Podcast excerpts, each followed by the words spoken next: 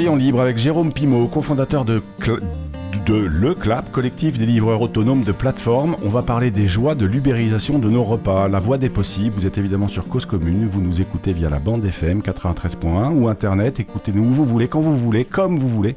Sur votre vélo, c'est possible, il suffit juste d'avoir une enceinte et puis de monter le son. Et hop, on tire sur les mollets. Rayon libre, c'est 30 minutes de vélo toutes les semaines à la radio. Nous donnons la parole à celles et ceux qui font du vélo, celles et ceux qui font le vélo. Au micro, Jérôme Sorel, toujours avec la belle équipe. Stéphane Dujardin, euh, Stéphane Dujardin, jamais bien loin. Olivier Gréco qui mène le bateau. Baptiste Martin, toujours de bons conseils. Sans oublier évidemment Abel Guggenheim qui viendra conclure cette émission. Et merci à eux tous. Et pour cette émission, un merci tout spécial encore à Emma Voglimachi qui m'a aidé à la préparer. Uber fut créé en 2009. Le marché de la livraison de repas explose autour de 2015. On va mettre de côté les livreurs en scooter de Pizza Hut. La promesse initiale était super séduisante, être son propre patron, travailler quand on veut, comme on veut, être dehors, pédaler. Pour les étudiants, une façon maligne de, de pédaler tout en gagnant de l'argent. Pour les coursiers à vélo, une diversification de leur activité. Très vite, l'enchantement se dissipe et arrivent les contraintes, les abus, les galères. Ce modèle économique dérégule complètement notre vieille économie. Les livreurs sont aujourd'hui souvent appelés les esclaves des temps modernes. D'ailleurs, certains clients pensent qu'ils ont le droit de le dire haut et fort.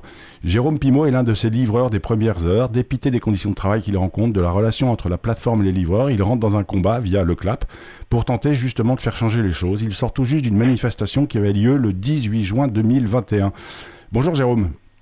Bonjour. Merci beaucoup de votre présence au micro aujourd'hui.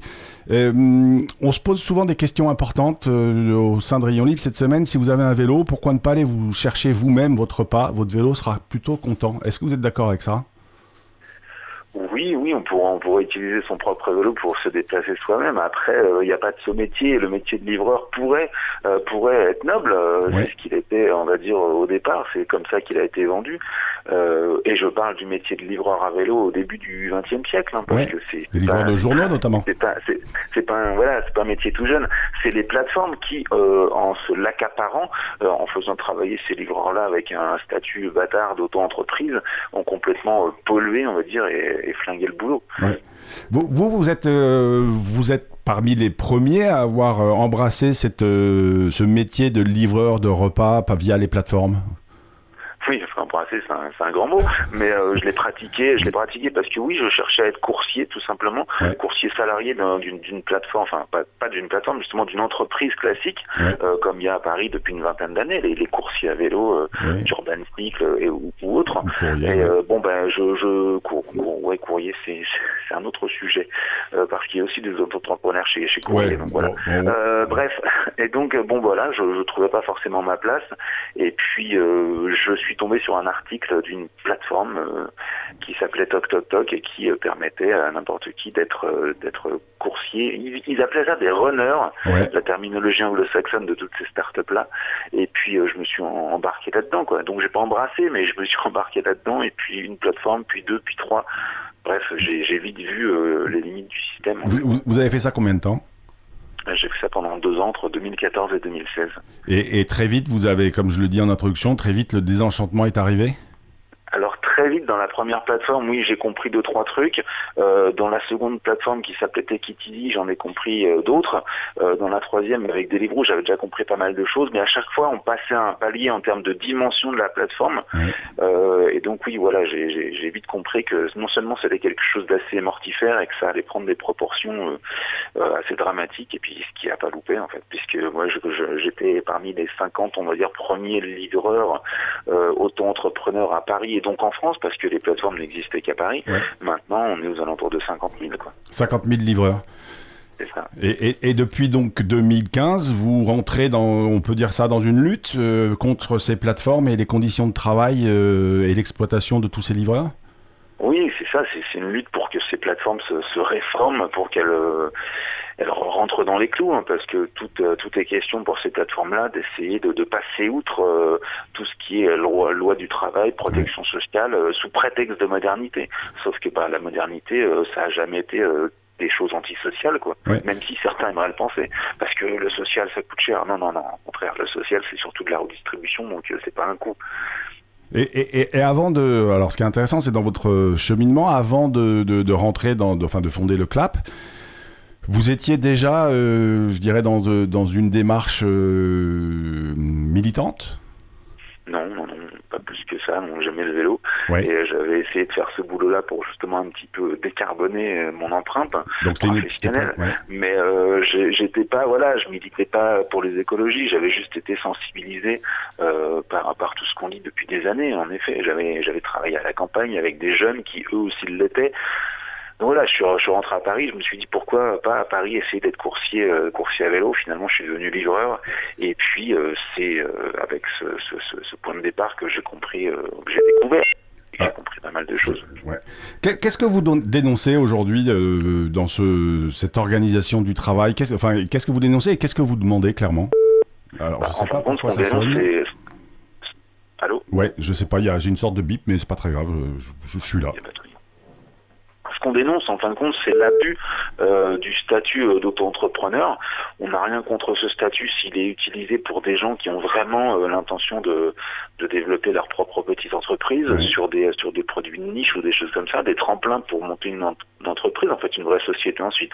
Le problème, c'est que les plateformes sont venues se saisir de ce, de ce régime fiscal pour, euh, pour mettre en place euh, des, des milliers euh, d'emplois qui sont des emplois qui sont pratiqués de façon salariale en fait parce qu'on travaille comme des salariés, on est contrôlé, on est organisé, on est sanctionné, on est viré et donc ça a tous les ça a tous les inconvénients du salariat et tous les inconvénients de l'indépendance puisque bah voilà on peut se faire virer n'importe comment du jour au lendemain. Et puis quand il y a des accidents c'est pareil c'est nous et notre chance on va dire. Il n'y a aucune responsabilité qui est mise sur le sur la tête, sur le dos des plateformes. Tout est sur notre dos, notamment le sac d'ailleurs. Mais euh, et donc nous, ce qu'on voudrait, c'est que les plateformes aient des vraies responsabilités, puisqu'elles peuvent pas s'en sortir euh, en disant oui, on embauche des dizaines de milliers de gens, un millier de jeunes de quartier, mm. ceci, cela, euh, que ce soit les VTC, les, chauffeurs Uber ou les livreurs.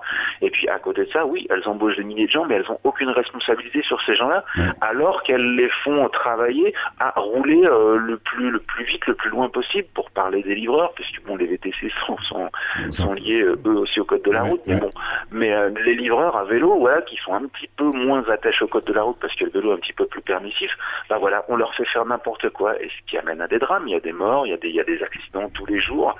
Les morts, heureusement, pas tous les jours, mais donc voilà, c'est cette c'est cette euh, comment dire c'est cette absence de responsabilité qui fait qu'en fin de compte le boulot c'est n'importe quoi. Et puis évidemment sur les tarifications qui font qu'elles font ce qu'elles veulent les plateformes avec les tarifs.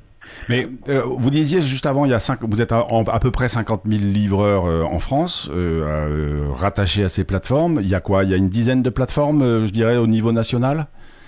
En fait, Même pas une dizaine. En, en, ce qui concerne les livreurs de repas, euh, c'est pas une dizaine. Il y a, il y a trois ou quatre. Euh, oui, après il y a un peu des, il y a un peu des, il y a un peu des, des, initiatives locales comme, euh, je sais plus à Angers comment il s'appelle. Euh, je sais plus, mais, mais à Angers, par exemple, il y a. Non, mais donc la, la, la plateforme de les grosses plateformes de les frères stock, repas sont, sont 4 ou 5. Après, ce qui se développe, euh, ce qui, euh, ce qui commence à vraiment, vraiment se développer, c'est les plateformes de livraison de, de courses, hein, les épiceries, des choses comme ça, qui se sont développées par rapport au Covid. Maintenant, les gens vont pouvoir se faire livrer des courses par des livreurs, pareil, auto-entrepreneurs affiliés à différentes enseignes qui sont pas les mêmes qu'on connaît, que ce soit Deliveroo ou Uber Eats, même si ces plateformes-là commencent aussi à faire de la livraison de course. Voilà. Donc c'est tout un tas de, nouveaux. Alors il y a, y a, Flink, il y a Dija, il y a Gorillaz qui sont des plateformes de livraison de courses. Et donc évidemment, on peut imaginer que ça peut très très vite marcher parce que les gens vont pouvoir se libérer de la corvée des courses. Et euh, on est nombreux, je pense, à pouvoir se soustraire à ça. Le problème, c'est que encore une fois, on va s'apercevoir des, des dérapages de ces plateformes-là vis-à-vis des conditions de travail des livreurs et surtout de leur régime en fait, parce que ça va être encore une fois que des livreurs indépendants qui seront euh, qui seront tarifés qui seront payés au lance-pierre pour aller le plus vite possible. Mais, mais, en fait, mon propos quand je dis ça, euh, voilà, les frères Toc, euh, le nom m'est revenu à Angers, enfin des initiatives locales. Euh, au fait, mon propos, c'est de dire il y a, y a, une concurrence entre les livreurs, mais il y a aussi une concurrence entre les plateformes. Et est-ce que finalement, le, le, la décision, elle, elle revient pas auprès du consommateur, de celui qui commande, de dire, moi, je, préfère peut-être payer un tout petit peu plus, mais mais, valoriser le travail de tous ces, gens-là. Bah, après, c'est peut-être un vœu, un vœu pieux aussi, je sais pas. Enfin, vous savez, le consommateur, dans un premier temps, il consomme à pas cher ce qu'on lui offre, justement, avec des tarifs dérisoires. Il faut des années, voire des dizaines d'années, pour que les pour que les clients prennent conscience que ce qu'ils consomment, euh, c'est pas forcément très très éthique, c'est pas forcément très social, très écologique ou, ceci ou cela. Sauf, que s'il y a aucun euh, livreur, euh, sauf euh, s'il y a s'il y a aucun livreur qui livre sur une plateforme qui, qui, qui est merdique, pour dire le mot, à un moment donné, le consommateur va se tourner ailleurs sur une plateforme plus, plus sociale et plus responsable. Le, problème, le problème des livreurs, c'est que beaucoup de gens font ça par dépit parce qu'ils n'ont pas forcément grand-chose d'autre à faire dans, dans l'emploi classique. Et donc, on les retrouve sur des plateformes qui ont ensuite euh, toute l'attitude pour les faire bosser, pour les faire marner euh, à 2, 3, 4 euros de l'heure. Et puis, puis il y aura toujours des gens qui, qui ont besoin de ce, ce, boulot, ce boulot un petit peu de survie. Et c'est pour ça qu'on a vu chez les livreurs la population des, des, des travailleurs étrangers, des migrants, des sans-papiers se développer de façon vraiment exponentielle parce que ben, les tarifs sont tellement bas que euh, ces gens-là sont toujours là. Le problème, c'est que tant qu'il y aura des livreurs qui seront euh, dans une stratégie de survie, il y aura euh, les plateformes, les plateformes survivent grâce à ces gens-là. il n'y avait plus que des livreurs comme moi. Il y a longtemps que j'ai arrêté, mais il y a tout un tas de livreurs comme moi qui ont arrêté. Oui, oui. En fait, c'est un business model qui s'appuie sur la misère des autres, quoi. C'est ça, mais c'est surtout aussi, ça s'appuie aussi sur le fait que les, les clients regardent pas forcément euh, qui, qui, qui, les livre et s'intéressent pas forcément aux conditions de travail des livreurs. Et pourtant, tous le reçoivent sur leur palier, quoi, le livreur. Donc il est là. On, va faire une petite pause musicale, on reviendra sur, sur ce sujet. Euh, je, alors, euh, on va pas continuer à parler d'ubérisation de nos livraisons. Et puis le vélo, est-ce que c'est encore un moyen de livraison légitime? Parce qu'avant de préparer l'émission, vous me disiez, au fait, le vélo est en train de disparaître de toutes ces plateformes. En tout cas, en attendant, Emma, encore elle, nous a dégoté Stupéflip, à bas la hiérarchie, euh, Sciences Po, j'ai l'impression que c'est plus ce que c'était. Je vous laisse écouter ça.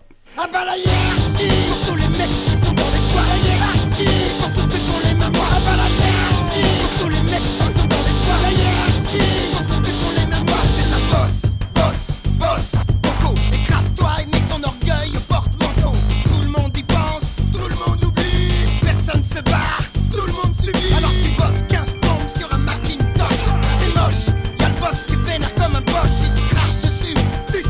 Babylon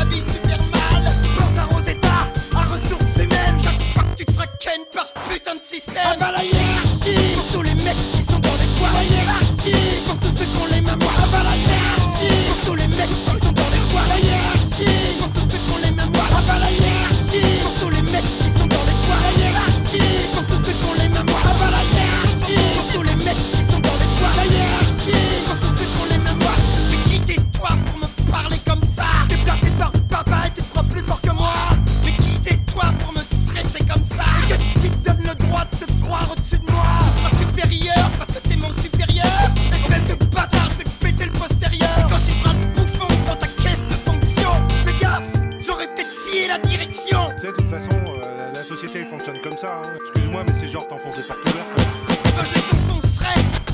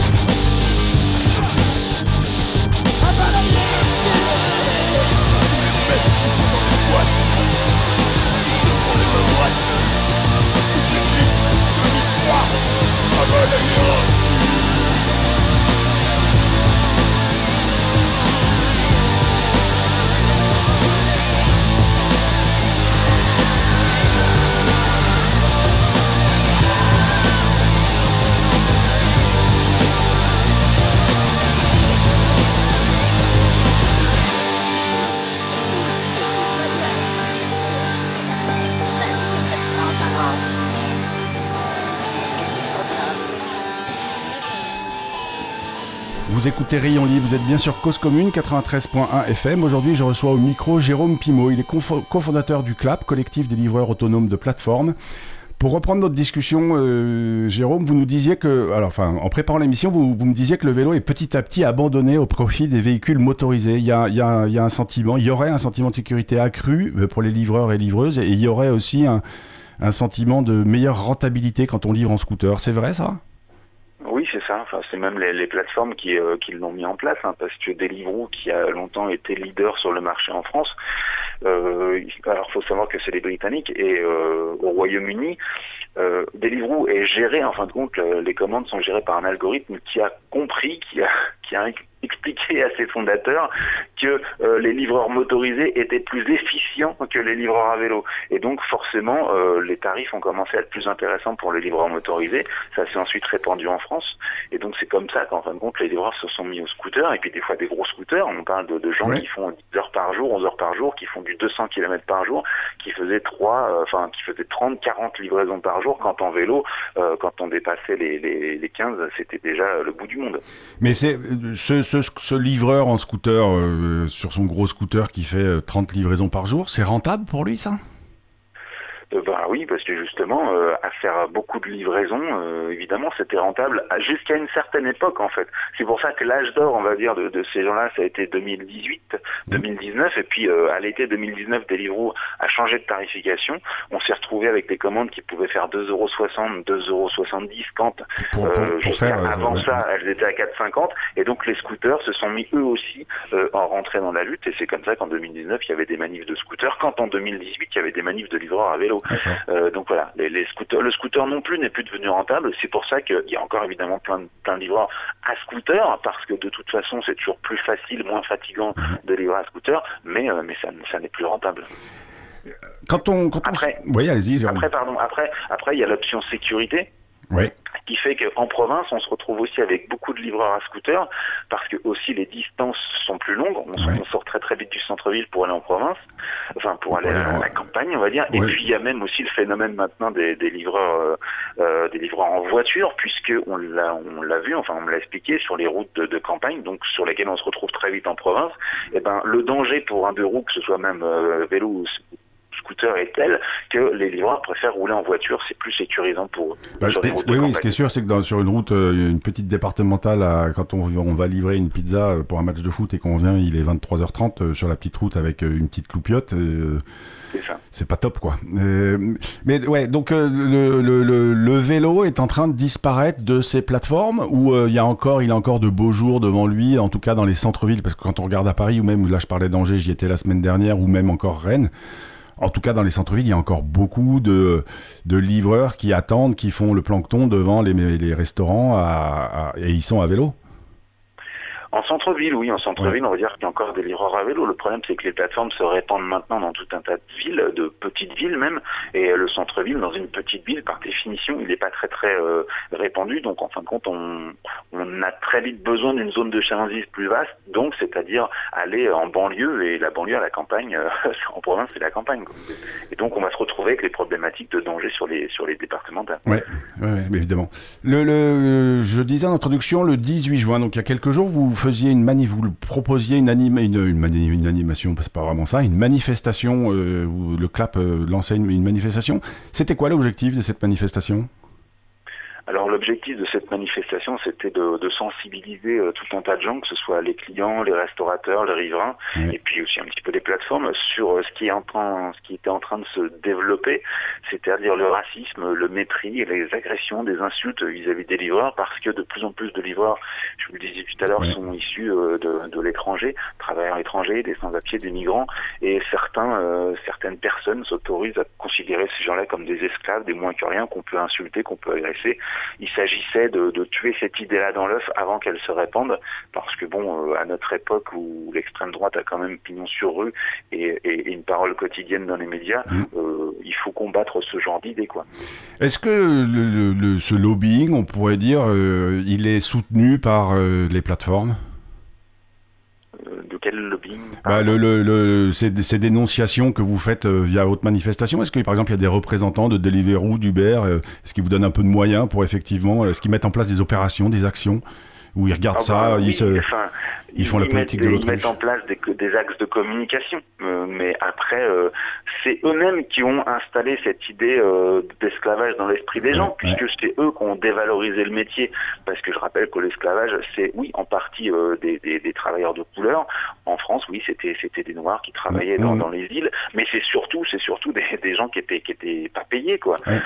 Donc c'est c'est l'esclavage, c'est et la couleur de peau et la dévalorisation, sauf qui, qui est-ce qui a installé cette dévalorisation si ce n'est les plateformes en baissant les tarifs? Donc elles ont beau jeu de dire on va mettre un bouton d'urgence en cas d'agression, mais c'est quand même elles qui ont installé le problème quoi. Ouais, ouais. Et, et, et aujourd'hui, vous avez le, C'est comme, cla- comme de mettre fumer tu sur les paquets de cigarettes, voilà, ça, ça, ça n'engage pas à grand chose on va dire. circuler, il n'y a rien à voir. Euh, Aujourd'hui, le club, vous êtes en dialogue avec les, les plateformes, par exemple? On a des dialogues euh, distants on va dire, parce qu'on n'est pas forcément les meilleurs amis du monde, vous vous doutez bien. Ouais, j'imagine, ouais. Euh, que- que- quel, type d'action Enfin, pareil, quand je préparais l'émission, je, je me rendais compte que la la loi euh, d'orientation de mobilité, elle a loupé une belle occasion de mettre à plat les règles de cette profession. Est-ce que par- pareil, vous vous, travaillez, vous approchez des députés, les, nos, nos, élus qui décident de, la loi? Est que vous faites un travail dans ce sens-là aussi pour faire modifier la loi? Ou lois c'est ce qu'on a fait, c'est ce qu'on a fait toute cette année, euh, l'année de confinement. Si on n'était Mm. pas très très actif dans la rue au niveau du CLAP, on a surtout travaillé à des justement à des, à des commissions, à des, à des organisations comme ça. Le problème, c'est que la majorité gouvernementale, euh, c'est une majorité euh, Startup Nation. Donc euh, voilà, c'est la meilleure amie des Uber, des Deliveroo et, et Amazon. Si on va- si on va plus ultralibérales loin. Mm. Donc vous imaginez bien qu'en France, en ce moment, on a, on a vécu 5 ans, on verra l'année prochaine, mais on a vécu 5 ans de start-up. Donc 5 ans pendant lesquels on a été pieds et poings liés parce que les plateformes ne pouvaient pas se réformer, Mm. euh, pouvaient pas se responsabiliser parce qu'elles avaient toute latitude, toute liberté pour se développer. On verra bien l'année prochaine, mais tout ça pour dire que oui, cette année, c'était une année euh, compliquée parce qu'il a fallu lutter contre des députés en fait euh, qui, euh, qui étaient majoritairement pro-start-up. Et les quelques, les quelques alliances qu'on avait, les quelques alliés qu'on avait étaient malheureusement dans la mi- minorité, n'ont pas pu faire grand-chose, que ce soit à l'Assemblée nationale ou au Sénat. Sauf que, je, vais aller un peu plus loin. Là, juste avant, vous me disiez qu'il y a de plus en plus de livraisons qui se font en scooter ou en voiture. On a quand même aussi un gouvernement, après, qui, est quand même, en tout cas, qui affiche des ambitions écologiques. Euh, et qui affiche aussi des ambitions locales, euh, promouvoir, euh, je re- redis, pro- re- promouvoir des, initiatives comme Copcycle ou les Frères Toc, enfin bref, non pas des plateformes nationales ou internationales, mais des plateformes locales avec des collectifs de livreurs, etc. C'est, pas des choses qui, qui, qu'ils ont envie et besoin de développer, notre gouvernement?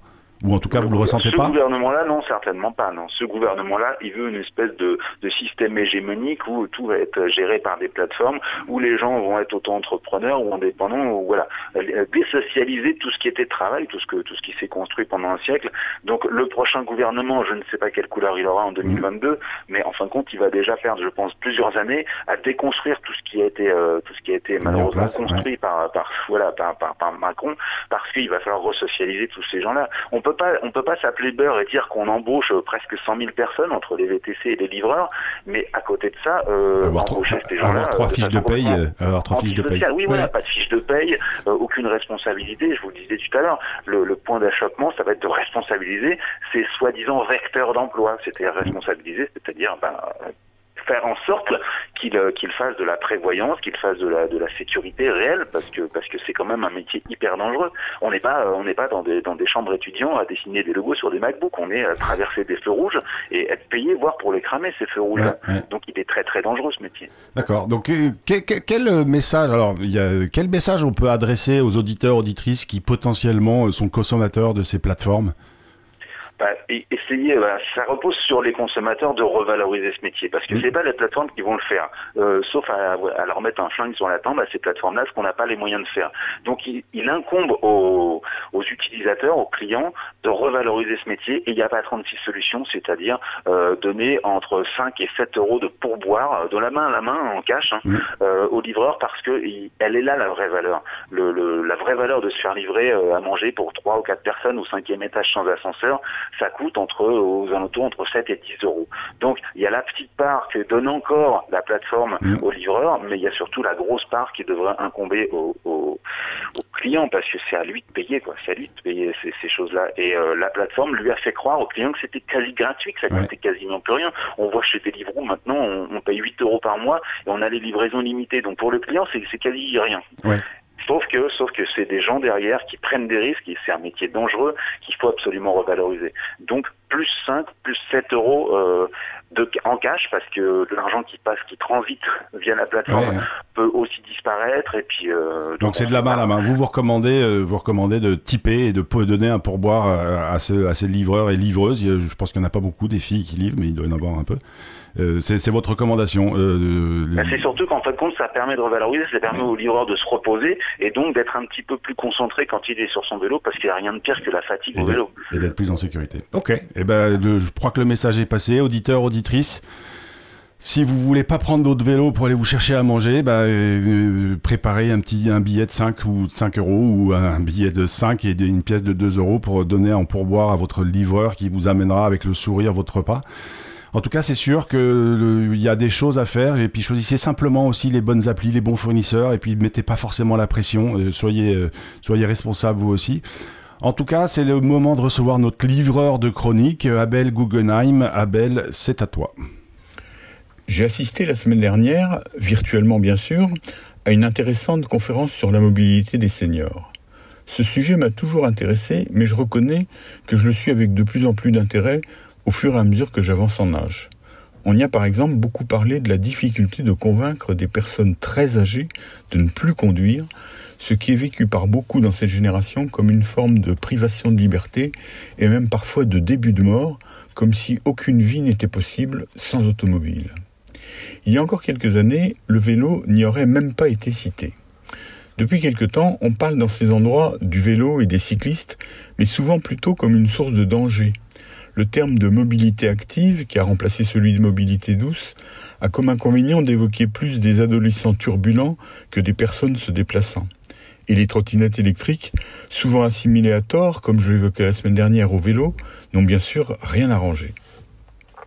On évoque aussi le vélo en termes de plaisir, à propos d'initiatives comme À vélo sans jage, qui consiste à proposer à des personnes invalides ou très âgées des promenades assises à l'avant d'un vélo adapté propulsé par une personne jeune. Ces initiatives sont louables, mais ce sont souvent les seules dont on parle au chapitre du vélo et des personnes âgées. Heureusement, on parle maintenant aussi de l'utilisation d'un vélo comme mode de déplacement personnel par les personnes âgées elles-mêmes. On a par exemple, lors de cette conférence, passé une vidéo montrant une séance de remise en selle destinée aux personnes âgées. Mais quand on regarde des vidéos danoises ou néerlandaises, on est frappé par le nombre de cyclistes de tous âges, sans discontinuer, des plus jeunes aux plus âgés, sans que ces aînés aient eu besoin de telles séances. Se sont toujours déplacés à vélo depuis leur enfance et leur adolescence et l'ont gardé comme mode de déplacement normal et souvent comme moi comme mode principal tout au long de leur vie, adaptant éventuellement leur monture, leur équipement, leur façon de se déplacer à l'évolution de leurs performances et de leurs réflexes. Mais je vois bien autour de moi qu'il n'en est pas ainsi chez nous. Combien de fois, lors de réunions de conseil de quartier où je plaidais pour l'utilisation du vélo, ai-je entendu des personnes sans aucun problème de santé apparent dire ⁇ Mais j'ai 55 ans, je ne vais pas faire de vélo ⁇ ou des questions de dignité se mêlaient sans doute à des préoccupations de santé et de forme physique on peut espérer que, dans quelques années, le vélo soit, comme dans les pays situés plus au nord, devenu un mode de déplacement normal sans interruption tout au long de la vie. Mais on peut craindre qu'il y ait une génération sacrifiée de personnes n'ayant pas fait de vélo régulièrement, n'imaginant pas qu'elles puissent le faire et qui, si elles s'y décident cependant, aient du mal à s'y mettre. On peut observer que ce sont ces générations, souvent aux manettes des décisions et des médias, qui s'oppose le plus farouchement aux mesures destinées à pacifier les villes en s'opposant à la domination des véhicules motorisés individuels et en donnant plus de place aux vélos et aux transports collectifs. Il faut très rapidement s'adresser à ces générations pas encore vieilles pour les convaincre que d'autres alternatives existent collectivement comme individuellement et donc qu'elles se mettent le plus vite possible au vélo et n'aient pas besoin de formation particulière lorsqu'elles vieilliront. À lundi prochain. C'était donc Abel Guggenheim, vous êtes bien sur causecommune.fm ou sur 93.1 au micro du prochain rayon libre. Bah, je sais pas bien qui je reçois, je m'embrouille un peu les pinceaux, vous inquiétez pas, il y en aura encore sous la pédale. En attendant, auditeurs, auditrices, n'oubliez pas d'aller pédaler pour aller vous acheter à manger par exemple, parce qu'une journée sans pédaler est une journée gâchée n'éteignez pas votre radio, il se passe plein de trucs sur Cause Commune. À la semaine prochaine.